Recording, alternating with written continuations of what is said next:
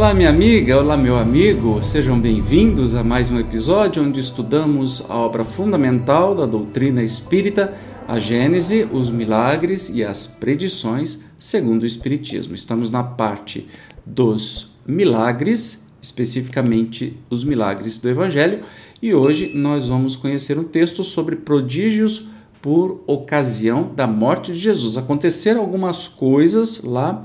É, na hora que Jesus morreu, é isso que vamos analisar. Então vamos para o texto de hoje. Ora, desde a sexta hora do dia até a nona, toda a terra se cobriu de trevas. Ao mesmo tempo, o véu do templo se rasgou em dois, de alto a baixo, a terra tremeu, as pedras se fenderam, os sepulcros se abriram e muitos corpos de santos, que estavam no sono da morte, ressuscitaram e, saindo de seus túmulos após a ressurreição, vieram à Cidade Santa e foram vistos por muitas pessoas. Bom, a gente já começa a ver um texto fantástico, né? Um realismo fantástico muito utilizado nas novelas e filmes de hoje em dia, né? Então, gente ressuscitando, e a gente já falou sobre até a ressurreição de Jesus, é, enfim, o dia se tornou noite, aonde? Onde Jesus morreu ou no mundo inteiro ficou escuro? Né? Entende que é meio esquisito da gente começar a pensar sobre isso, mas vamos continuar aqui. É singular que tais prodígios, operando-se no momento mesmo em que a atenção da cidade se fixava no suplício de Jesus, que era o acontecimento do dia, não tenham sido notados, pois que nenhum historiador os menciona. Olha, começa a perceber. Parece impossível que um tremor de terra e o ficar toda a terra envolta em trevas durante três horas, numa região onde o céu é sempre de perfeita limpidez, hajam podido passar desapercebidos. Então a gente começa a ter, historicamente falando, não tem absolutamente nenhum registro sobre o que aconteceu, então já começa a ficar. Lembra? Evangelho, escrito 50 anos depois, traz aí um realismo fantástico para dar muita importância. Lembrando que Jesus foi um preso político e ele foi morto, condenado com a morte da época, é, por incomodar o sistema religioso da época. Ponto. Ok? Então não tinha nenhum acontecimento.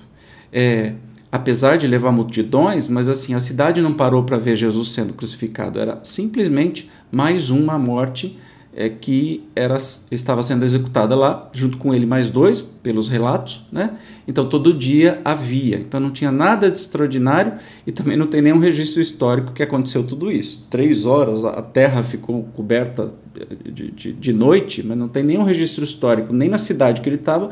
Imagina o planeta inteiro, como é, como é que faz isso? Para ficar eh, noite a terra inteira, mas que terra inteira, né? Começa a ser esquisito para explicar. A duração de tal obscuridade teria sido quase a de um eclipse do Sol, mas os eclipses dessa espécie só se produzem na lua nova. E a morte de Jesus ocorreu em fase de lua cheia, a 14 de Nissan, dia da Páscoa dos judeus. O obscurecimento do Sol também pode ser produzido pelas manchas que se lhe notam na superfície.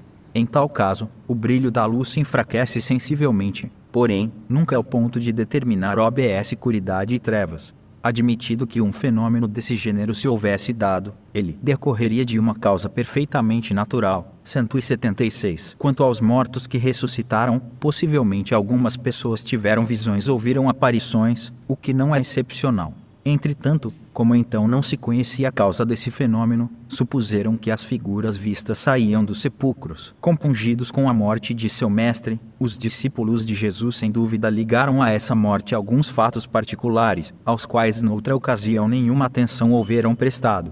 Bastou, talvez, que um fragmento de rochedo se haja destacado naquele momento, para que pessoas inclinadas ao maravilhoso tenham visto nesse fato um prodígio e, ampliando-o, tenham dito que as pedras se fenderam. Jesus é grande pelas suas obras e não pelos quadros fantásticos de que um entusiasmo pouco ponderado entendeu de cercá-lo.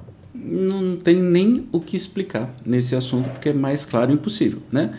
Então, pode ter sido um eclipse solar, Poderia ter sido, e seria um fator natural, mas não foi, porque é, a Lua, e isso se tem registro, enfim, estava essa explicação aí que não, não teria jeito. A questão de mortos ressuscitando, a gente sabe que isso não acontece. Pode ser que algumas pessoas viram, tiveram visões, né? Porque para o mundo espiritual a morte de Jesus é realmente um negócio grande demais, mas que na, no planeta Terra pode ter passado praticamente desapercebido. Né?